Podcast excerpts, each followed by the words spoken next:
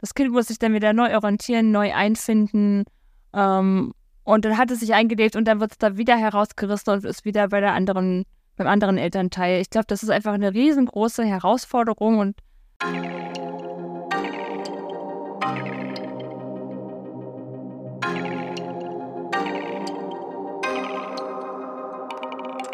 Hallo und herzlich willkommen bei Die Eltern-WG, das Experiment. Der Podcast für alle Eltern, die sich als Paar verloren haben, gleichzeitig ihre Werte und ihre Vision vom Familienleben beibehalten möchten. Team trotz Trennung. Kann das funktionieren? Welchen Herausforderungen werden wir begegnen und welche haben wir bereits gemeistert? Wir verfolgen unsere Vision von Familie mit diesem Modell, solange wir von ihm überzeugt sind. An diesem Experiment möchten wir euch gerne teilhaben lassen. Heute sprechen wir über das Wie und das Warum. Wie stellen wir uns unser zukünftiges Zusammenleben vor? Warum haben wir uns für diesen gemeinsamen Weg entschieden? Was erhoffen wir uns von diesem Experiment und was tun wir im Falle eines Scheiterns? Wer sind wir eigentlich? Wir, das sind Johannes und Carola Queller. Wir gehen unseren Weg seit zehn Jahren gemeinsam. 2016 haben wir geheiratet sodass wir sieben Jahre verheiratet waren. Das verflixte siebte Jahr. Zusammen haben wir zwei Kinder zur Welt gebracht. Johannes brachte ein Bonuskind mit in die Beziehung. Als Sportexperte und Coach verhilft Johannes den Menschen zu mehr Bewegung und einem gesünderen Leben. Ich unterstütze ihn dabei und befinde mich gleichzeitig in der Ausbildung zur Trainerin der gewaltfreien Kommunikation nach Marshall Rosenberg, meinem Herzensthema.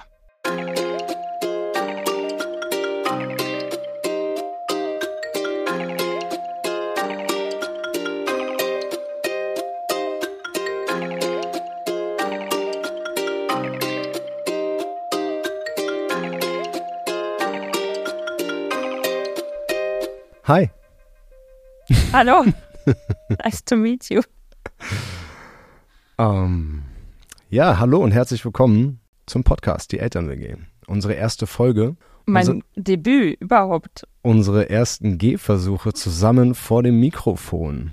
Ja, ich bin schon bei, bei einigen Podcasts gewesen und für dich ist das jetzt die Premiere. Mhm. Wie geht's dir? Bin ein bisschen nervös.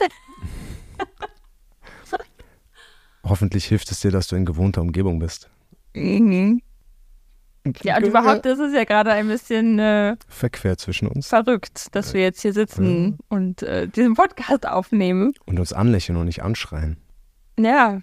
ja. Kommt noch. ja, wie stellen wir uns unser Zusammenleben vor, nachdem wir uns auseinandergelebt haben? ja, anders als viele anderen in diesen Weg gehen. Ne? Wir möchten es anders machen, so wie wir auch unsere ganze, unser ganzes Familienleben ja anders machen, zumindest nach Meinung von vielen anderen Menschen in unserem näheren Umfeld. Ich würde vielleicht einfach sagen, wir gehen einen moderneren Weg. Mhm. Keine alteingesessenen Glaubenssätze, keinen. Wir versuchen so diese, diese Generationsgeschichten zu durchbrechen und einfach was Neues zu machen. Ne? Man muss halt nicht äh, sich sofort nach der Trennung äh, auf und davon abmachen und äh, den Partner mit Kindern, ähm, Ex-Partner mit Kindern dann irgendwie in der Staubwolke liegen lassen, ne? sondern man hat ja auch jahrelang füreinander gekämpft und war füreinander da. Da ist es irgendwie für uns beide, glaube ich, äh, komisch, wenn einfach einer jetzt gehen würde und einfach sagen würde, okay, nach mir die Sintflut, du ja. hast dich von mir getrennt oder du hast dich von mir getrennt, jetzt leck mich am Arsch. Ja, und das ist, glaube ich, es kommt immer auf den Zeitpunkt der Trennung an. Denn ich denke, wenn man zu lange wartet und zu sehr den Respekt voreinander verliert ähm, und den Augenblick verpasst, ist das, glaube ich, umso schwieriger, diesen Weg dann noch respektvoll miteinander weiterzugehen. Je nachdem, wie viel kaputt gegangen ist und wie viel Verletzung passiert ist, erschwert das, glaube ich, diesen Weg. Wobei ich sagen würde, dass das ja wieder eine Persönlichkeitsgeschichte ist und, und personenabhängig ist, weil ich würde mal behaupten, dass unsere Beziehung jetzt nicht gerade wenig Traumen und Verletzungen durchlebt hat. Absolut. Nur haben wir, glaube ich, das gut hinbekommen, immer wieder den Bogen zu spannen und zu reflektieren und äh, miteinander ins Gespräch zu gehen, auch wenn es hier und da holprig war. Aber das eben aufzuarbeiten und ähm, den Respekt zumindest wiederzuerlangen, wenn er dann doch mal flöten gegangen ist. Ja, also ich denke tatsächlich, dass das halt einfach, da hast du ein ganz wichtiges Wort gesagt, reflektiert Mhm. Ähm, dass man da halt einfach wirklich ein bisschen ehrlich zu sich selbst ist und auch, auch einfach ein bisschen reflektiert. Und generell auch unsere Kommunikation hat ja nun jetzt auch seit der Trennung ähm, ist auf ein ganz anderes Level gekommen. Also noch viel respektvoller, viel mehr auf Augenhöhe, insgesamt wohlwollender, würde ich mal mhm. behaupten. Verrückt eigentlich. Ja, weil der ganze Druck abgefallen ist. Ne? Der Druck, es herrscht ja sowieso viel Druck in der Situation, in der wir uns befinden. Also sowohl als Familie, als Zusammenarbeitende. Und der Druck, auch noch als Beziehung funktionieren zu wollen, das war alles sehr viel. Zusammen mit den Herausforderungen, die wir im Alltag halt haben, aufgrund verschiedenster Gegebenheiten. Sehr diplomatisch ausgedrückt.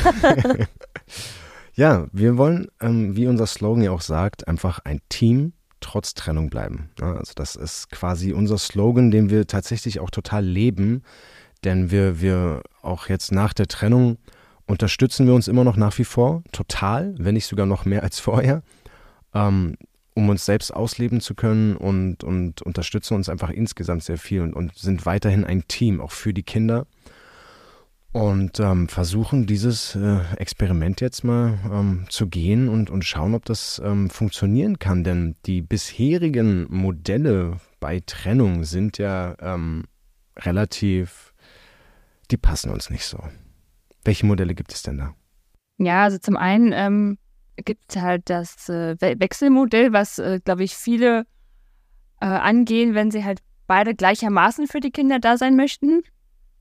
Ähm, wo halt aber dann natürlich eine Woche Mama, eine Woche Papa ähm, immer für sehr viel Unruhe im Familienalltag sorgt, also vor allem für die Kinder, die sich immer wieder neu einstellen müssen auf die Situation und da Kinder ja sehr viel Orientierung brauchen und Sicherheit brauchen, ist das für uns eigentlich schon mal keine Option.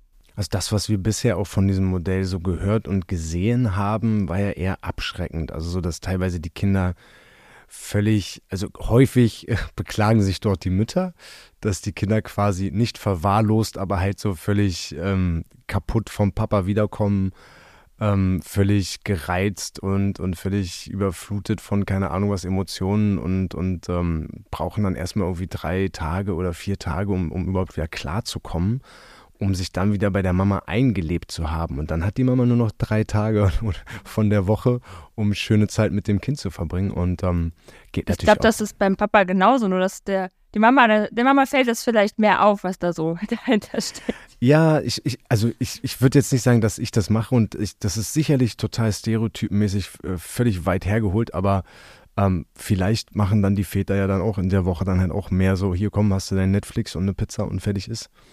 Also einfach um, um für sich für Leichtigkeit zu ja. haben. Ne? Also dann, ähm, ich sehe es ja bei, bei uns beiden allein schon. Also du setzt dich halt auch viel mit den Kindern hin und malst und bastelst ich würde immer gerne viel basteln mit denen, aber ich, ich setze mich halt irgendwie nicht, ich, ich werkel dann lieber mit denen oder mache Sport oder ähm, mach halt sowas, ne? Also geh mit denen halt dann, dann, dann. Na, das darf ja sein. Das darf ja jeder ja. so seine ja, Vorlieben ja, mit den natürlich. Kindern so ausleben. Und das allerdings, jetzt komisch. Allerdings, das war nur in deinem Kopf. Ich habe an nichts gedacht, bis du diesen Satz gesagt hast. ähm, aber ich, ich, ich bin ehrlich, ähm, momentan vor allem wenn mir einfach nach Leichtigkeit ist und die Kids gerade ein bisschen anstrengend im Sinne von, sie sind gerade etwas emotional und streiten ganz viel und nehmen sich Sachen weg und schreien rum und schlagen sich die Köpfe ein und weiß ja geil was. Da muss ich ehrlich sagen, damit ich dann hier in deiner Abwesenheit irgendwie noch ein bisschen was schaffe mit äh, Essen machen und sonst irgendwas, dann parke ich die halt auch mal irgendwie eine halbe Stunde. Dann kriegen sie eine Medienzeit, können sie vom, vom Fernseher sich Wenn sie noch welche übrig haben. Wenn sie noch welche übrig haben, dann können sie sich dort eine Medienzeit angucken und dann kann, schiebe ich denen nebenbei eine Pizza in den Ofen und dann habe ich aber hier wenigstens eine halbe Stunde Zeit, um aufzuräumen oder halt noch irgendwas zu machen. Ne? Also das, ich, ich weiß nicht, das machst du ja eher seltener. Machst du auch mal, aber eher seltener, ne? Ja, aber da wollte ich jetzt gar nicht so sehr drauf eingehen eigentlich. Okay. Nur generell ist halt so dieses, äh, das Kind muss sich dann wieder neu orientieren, neu einfinden. Ähm, und dann hat es sich eingelebt und dann wird es da wieder herausgerissen und ist wieder bei der anderen, beim anderen Elternteil. Ich glaube, das ist einfach eine riesengroße Herausforderung und emotional ein, ein Meisterstück, für die das Kinder dort leisten müssen. Und was sicherlich auch total individuell ist und bei manchen Kindern vielleicht auch besser funktioniert als bei anderen. Unsere Kinder sehe ich in diesem Modell gar nicht. Nee. Also, Nee. wir haben schon immer ein, ein High-Need-Kind äh, bei unserem Großen, der ist jetzt gerade sieben. Das heißt, der, für den wäre das schon gar nichts. Und dann unser kleiner dreijähriger emotionaler Fisch, Ja. der hätte damit auch sehr zu kämpfen. Der würde es vielleicht eher hinkriegen als der Große, aber ich sehe das bei unseren Kindern nicht und ich sehe das auch nicht, dass wir das gut handeln könnten. Dies- Ich, also ich, man merkt es ja meistens schon, wenn, wenn einer einfach einen Tag weg ist. Ja, So daran merken wir eigentlich schon so die Reaktion der Kinder, wie, wie das die schon auseinanderreißt und wie, wie unsicher die sind. So, "Hm, kommt Papa heute Abend oder kommt Mama heute Abend? Mama ist heute, ich will jetzt mit Mama schlafen. Warum ist Mama nicht da? Und oder warum, ne, wenn ich dann weg bin, ist, warum ist Papa nicht da? Mhm. Wo ist Papa? Schläft der woanders? So, ich will, dass er hier ist. Ich brauche meine Sicherheit. Ich brauche meine gewohnte Umgebung, meine, meine Routine. Und wenn es schon bei einem Tag so ist, ne, das ist halt dann einfach natürlich dann bei so einer Woche ähm, komplett, das ist schon, stelle ich mir auch sehr schwierig bei unseren Kindern vor, ja. Ja, genau. Und Ansonsten. Gleichzeitig wollen wir ja aber beide für die Kinder gleichermaßen da sein und ähm, dementsprechend wäre auch das Modell, dass jemand alleinerziehend ist und der andere dann irgendwie alle zwei Wochen oder mal häufiger am Wochenende das, das Kind sieht, wäre auch keine Option, in der wir uns wiederfinden. Also in unserer äh, Situation jetzt. Ich kenne durchaus Beispiele, wo beide sagen, hey, ähm, der Papa war halt völlig überfordert mit dieser Situation, war schlecht gelaunt, kriegskämmig, alles war, hat er einfach nur schlechte Laune in diese, in diese Familie reingebracht. Und nach der Trennung haben die halt das ähm, Wochenendmodell äh, gewählt. Und jetzt ist es halt so, dass die Mama da super zufrieden mit den Kids ist, so unter der Woche alles cool.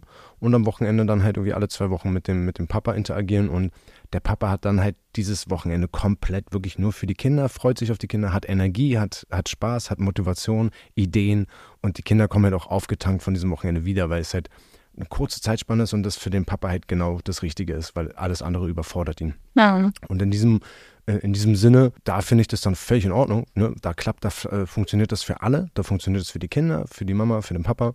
Bei uns sehe ich das auch eher nicht. Ich möchte definitiv nicht einfach nur alle zwei Wochen ein Wochenende haben. Da vielleicht zu späterer Stunde nochmal mehr dazu, aber da habe ich schon mal ein so ein, so ein Modell am eigenen Leibe erfahren, wo es ziemlich nach hinten losgegangen ist. Also mein Ältester, der ist zehn und dort war eigentlich dieses von mir angestrebte Wechselmodell. Das wurde von der Mutter ver verneint und abgelehnt und dann war das quasi mehr oder weniger alle zwei Wochen am Wochenende. Da ist es dann allerdings auch sehr in die Hose gegangen, weil dort einfach der notwendige Respekt der äh, zwischenmenschlichen Beziehung zwischen meiner Ex und mir äh, gefehlt hat und dort eben keine, keinerlei anständige Kommunikation stattfinden konnte. Dementsprechend war das sehr, sehr holprig und sehr schwierig und ähm, ich konnte mich in diesem Modell dann leider nicht so wiederfinden, beziehungsweise das machen, was ich gerne hätte machen wollen. Und äh, das ist auf jeden Fall kein Modell, was ich jetzt wieder in den Sand setzen möchte.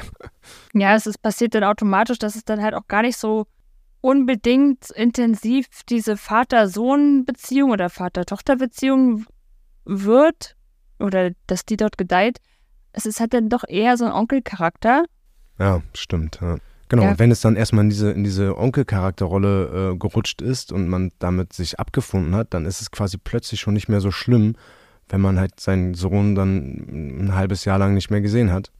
Also diesen Unterschied haben wir ja Genau. dann auch erst gesehen, als wir dann quasi unsere Kinder hier hatten und ähm, gesehen haben, wie eng es eigentlich sein kann und was man eigentlich alles verpasst hat beim Großen. Ja. Und da ist einem erstmal aufgefallen, hu, das ist ja eine ganz andere Beziehung. Absolut. Also vor allem verpassen, was du halt gesagt hast. Genau. Das ist, wenn du nur alle zwei Wochen am Wochenende da bist, verpasst du den ersten Schritt, den ersten Dies, das erste Baum, je nachdem natürlich, wann ihr euch getrennt habt. äh, bei uns war es so, dass äh, der kleine, ähm, also mein Großer jetzt ein Dreivierteljahr alt war. Und das heißt, da habe ich halt alles verpasst. Ne? Also wirklich komplett alles. Ja. Und ähm, das ist schon sehr, sehr schade. Da, da muss ich recht geben, das ist auf jeden Fall so, dass man ähm, jetzt auf jeden Fall gesehen hat, wie eng so eine Bindung sein kann und, und wie wichtig auch einfach diese Vaterrolle ist in der Familie, auch als, als leiblicher Vater. Ja, und dann last but not least ähm, das Nestmodell. Ich glaube, das ist doch nicht allzu verbreitet, aber es, äh, ich, es begegnet mir immer häufiger. das kommt unserem angestrebten Modell noch am nächsten, weil man einfach den einen Ort, das Zuhause, das gemeinsame Zuhause erstmal beibehält, was die Kinder, was für die Kinder der sichere Hafen ist und der, der Ort, an dem sie halt wohnen, an dem sich die Eltern dann wiederum halt abwechseln. Ne? Da gibt es dann auch verschiedenste Umsetzungsmöglichkeiten. Wir wählen jetzt ein Modell, an dem wir halt auch zusammen wohnen wollen, an einem Ort, aber wir wollen halt, halt wirklich alle zusammen dort leben. Ja. Und teilen uns dann halt wiederum ein bisschen auf, aber haben auch diesen Familienalltag gemeinsam. Also wir haben uns jetzt aktuell, das ist unsere aktuelle Herangehensweise, die kann sich natürlich jederzeit nochmal ändern und validiert werden und äh, in Bord geworfen werden. Aber dass wir jetzt gerade drei Abende aufteilen, also jeder kriegt drei Abende, äh, an denen man machen kann, was er möchte. Also nicht zu Hause ist, ähm, aber die Morgene sind aktuell gemeinsam ähm, und wir haben halt einen Familientag in der Woche, wo wir dann halt zusammen als Familie etwas unternehmen. Genau. Auch das ist quasi speziell in unserem, in unserem Modell, dass wir halt quasi versuchen, auch nicht nur sozusagen als Familie zusammen zu wohnen, sondern eben auch als Familie zusammen Ausflüge zu unternehmen. Also dass man trotzdem immer noch sagt, hey, guck mal, lass uns mal zusammen schwimmen gehen, wandern gehen, in den Erlebnispark gehen oder was basteln, Lagerfeuer machen, zelten, campen, was auch immer.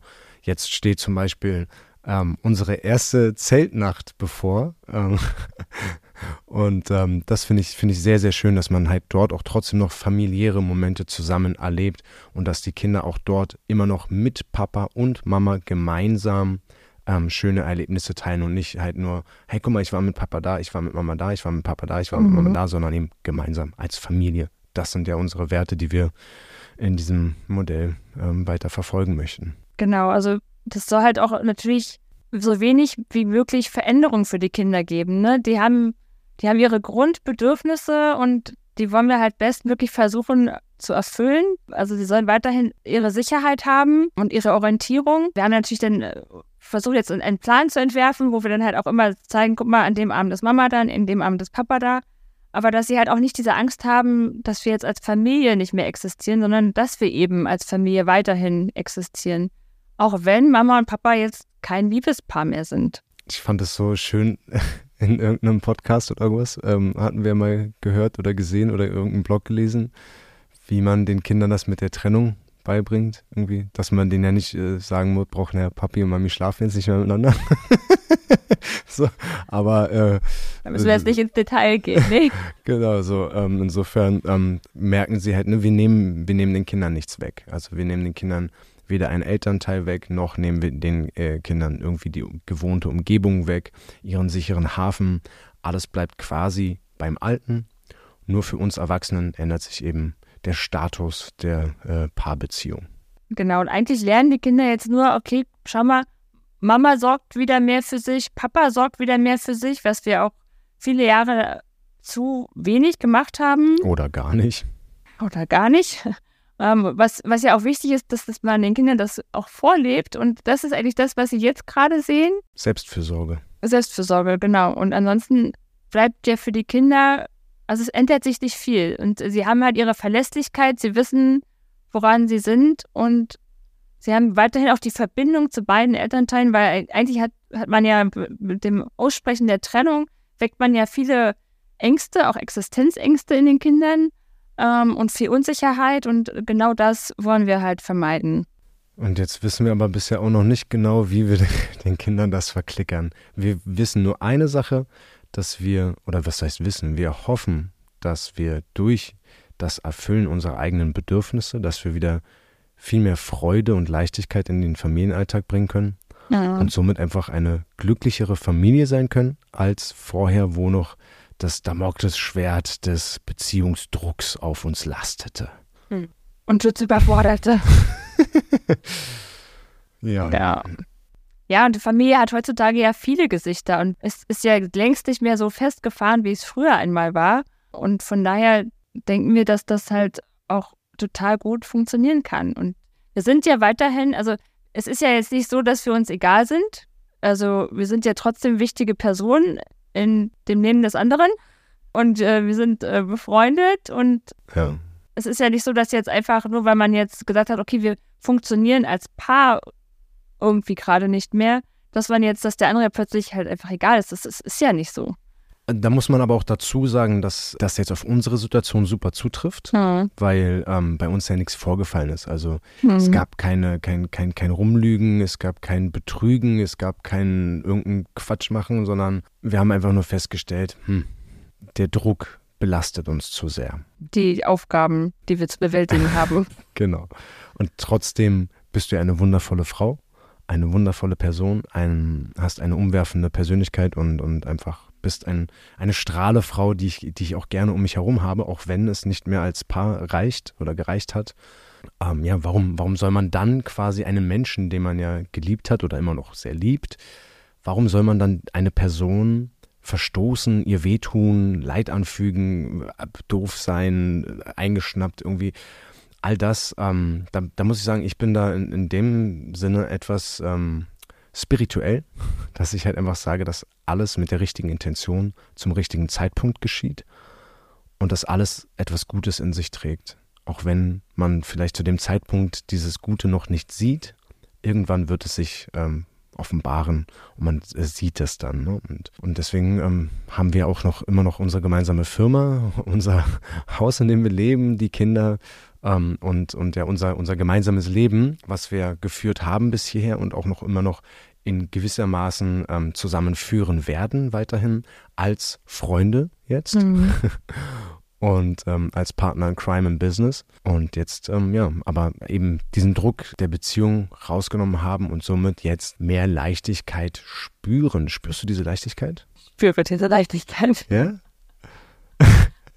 Natürlich ist, ist es doch gibt es viele Situationen, in denen man halt erstmal jetzt schauen muss, wie macht man das. Dazu werden wir natürlich in folgenden Podcast-Folgen Bezug nehmen. Oh ja, das gibt noch ein bisschen Zündstoff. Aber äh, generell, ich, ich find, fand es schon immer schade, wenn man sich von einer Person getrennt hat, mit der man so viele Jahre des Lebens verbracht hat und plötzlich ist diese Person dann komplett aus dem Leben ausgetreten.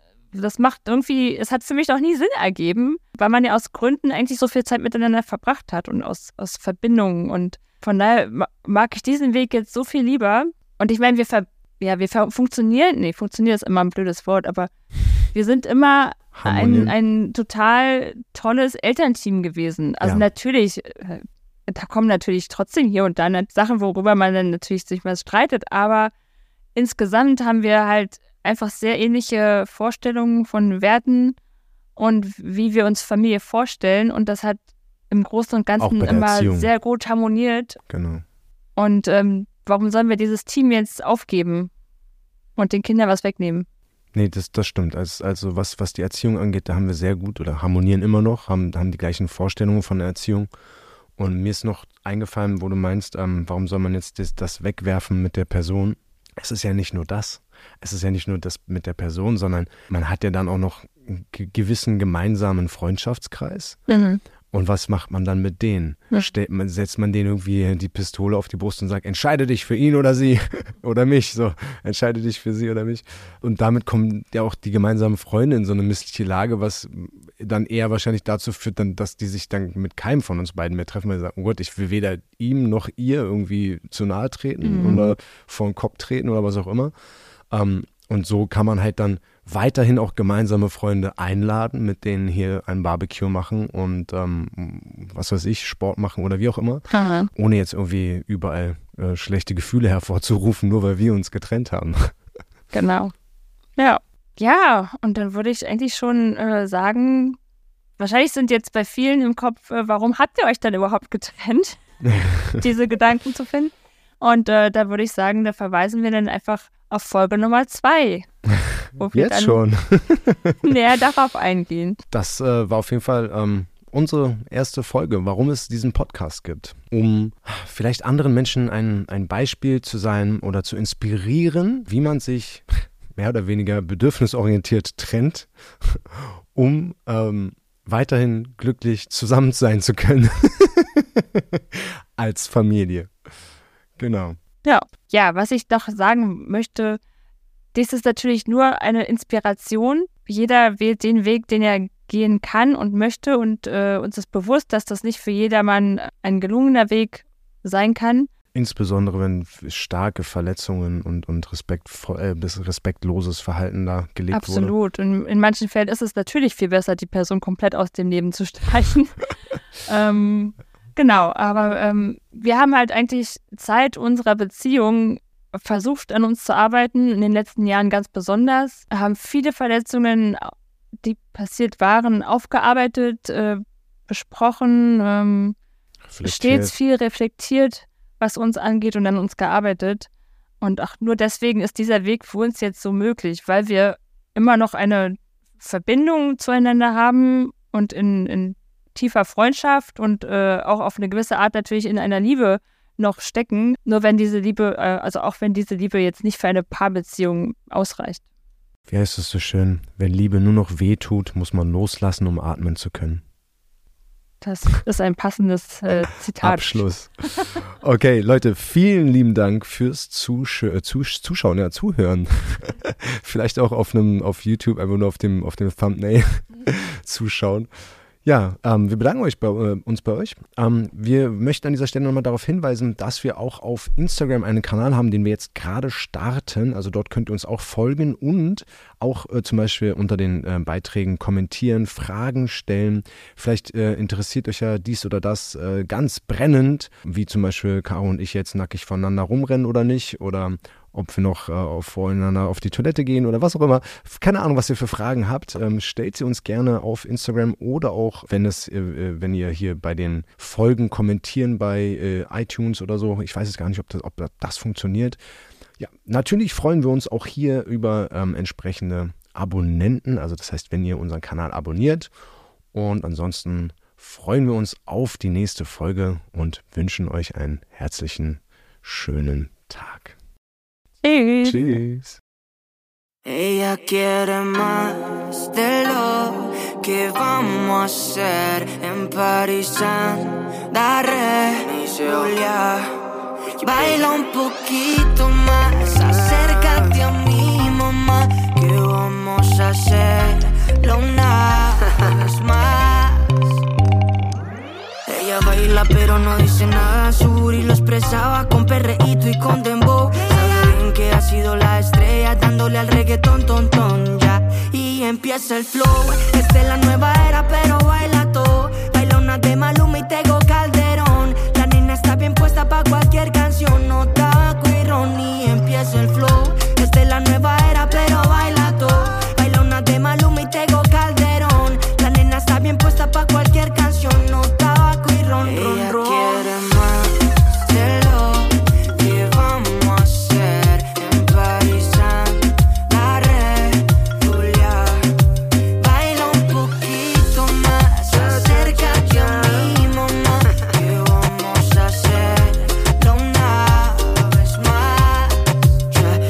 Más ladra come hueso, el que a ti te baila sabe eso.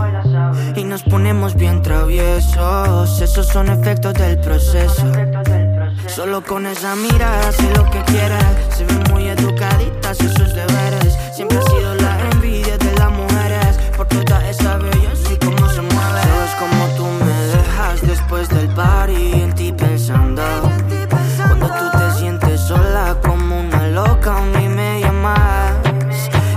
que pienses en lo mismo que yo estoy pensando. Escondernos en la playa jugando a solas de madrugada. Ella quiere